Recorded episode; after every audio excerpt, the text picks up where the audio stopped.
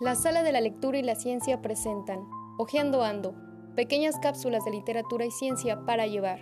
Hoy te presentamos un pequeño fragmento del libro Ensayo sobre la ceguera, de José Saramago.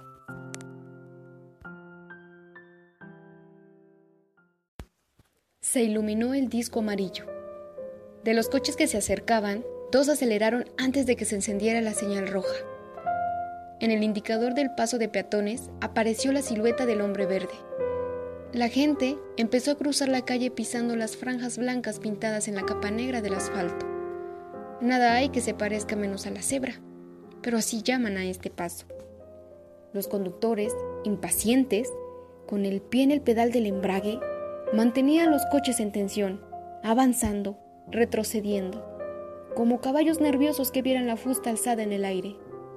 Habían terminado ya de pasar los peatones, pero la luz verde, que daba paso libre a los automóviles, tardó aún unos segundos en alumbrarse. Hay quien sostiene que esta tardanza, aparentemente insignificante, multiplicada por los miles de semáforos existentes en la ciudad y por los cambios sucesivos de los tres colores, es una de las causas de los atascos de circulación o embotellamientos, si queremos utilizar la expresión común. Al fin se encendió la señal verde y los coches arrancaron bruscamente, pero enseguida se advirtió que no todos habían arrancado. El primero de la fila del medio está parado. ¿Tendrá un problema mecánico? ¿Se le habrá soltado el cable del acelerador? ¿Se le agarrotó la palanca de la caja de velocidades? ¿O una avería en el sistema hidráulico? bloqueo de frenos? ¿Un fallo en el circuito eléctrico? A no ser que simplemente se haya quedado sin gasolina. Sería la primera vez que esto ocurre. El nuevo grupo de peatones que se está formando en las aceras ve al conductor inmovilizado, braceando tras el parabrisas, mientras los de los coches de atrás tocan frenéticos el claxon. Algunos conductores han saltado ya a la calzada, dispuestos a empujar al automóvil, hacia donde no moleste. Golpean impacientemente los cristales cerrados. El hombre que está adentro vuelve hacia ellos la cabeza, hacia un lado, hacia el otro. Se ve que grita algo. Por los movimientos de la boca se nota que repite una palabra. Una no, dos. Así es realmente como sabremos cuando alguien, al fin, logra abrir una puerta. Estoy ciego. Nadie lo diría. A primera vista, los ojos del hombre parecen sanos. El iris se presenta nítido, luminoso, la esclerótica blanca, compacta como porcelana, los párpados muy abiertos, la piel de la cara crispada, las cejas repentinamente revueltas. Todo eso que cualquiera puede comprobar son trastornos de la angustia. En un movimiento rápido, lo que estaba a la vista desapareció tras los puños cerrados del hombre, como si aún quisiera retener en el interior del cerebro la última imagen recogida, una luz roja redonda en un semáforo. Estoy ciego, estoy ciego, repetía con desesperación, mientras le ayudaban a salir del coche, y las lágrimas, al brotar, tornaron más brillantes los ojos que él decía que estaban muertos. Eso se pasa, ya verá, eso se pasa enseguida, a veces son nervios, dijo una mujer. El semáforo había cambiado de color.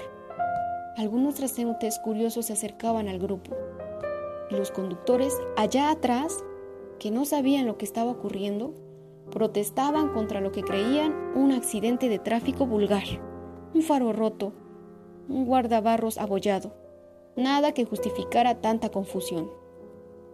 Llamen a la policía, gritaban. Saquen eso de ahí. El ciego imploraba. Por favor, que alguien me lleve a casa. La mujer que había hablado de nervios opinó que deberían llamar a una ambulancia llevar a aquel pobre hombre al hospital.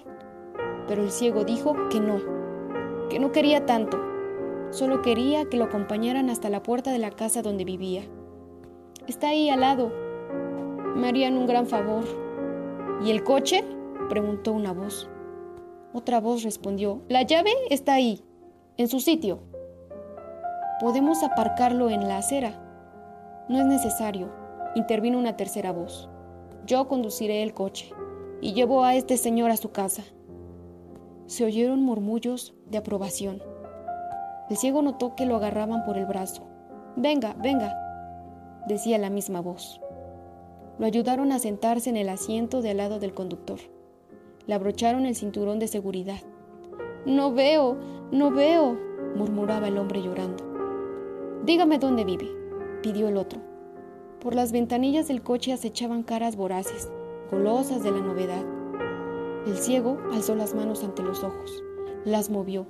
Nada es como si estuviera en medio de una niebla espesa. Es como si hubiera caído en un mar de leche. Pero la ceguera no es así, dijo el otro. La ceguera dicen que es negra. Pues yo lo veo todo blanco. A lo mejor tiene razón la mujer. Será cosa de nervios. Los nervios son el diablo. Yo sé muy bien lo que es esto. Una desgracia. Sí, una desgracia. Ensayo sobre la ceguera es una novela auténtica que en cada línea nos hace reflexionar acerca de la existencia de la vida en situaciones adversas, en donde la causa del mal en la sociedad es la ceguera.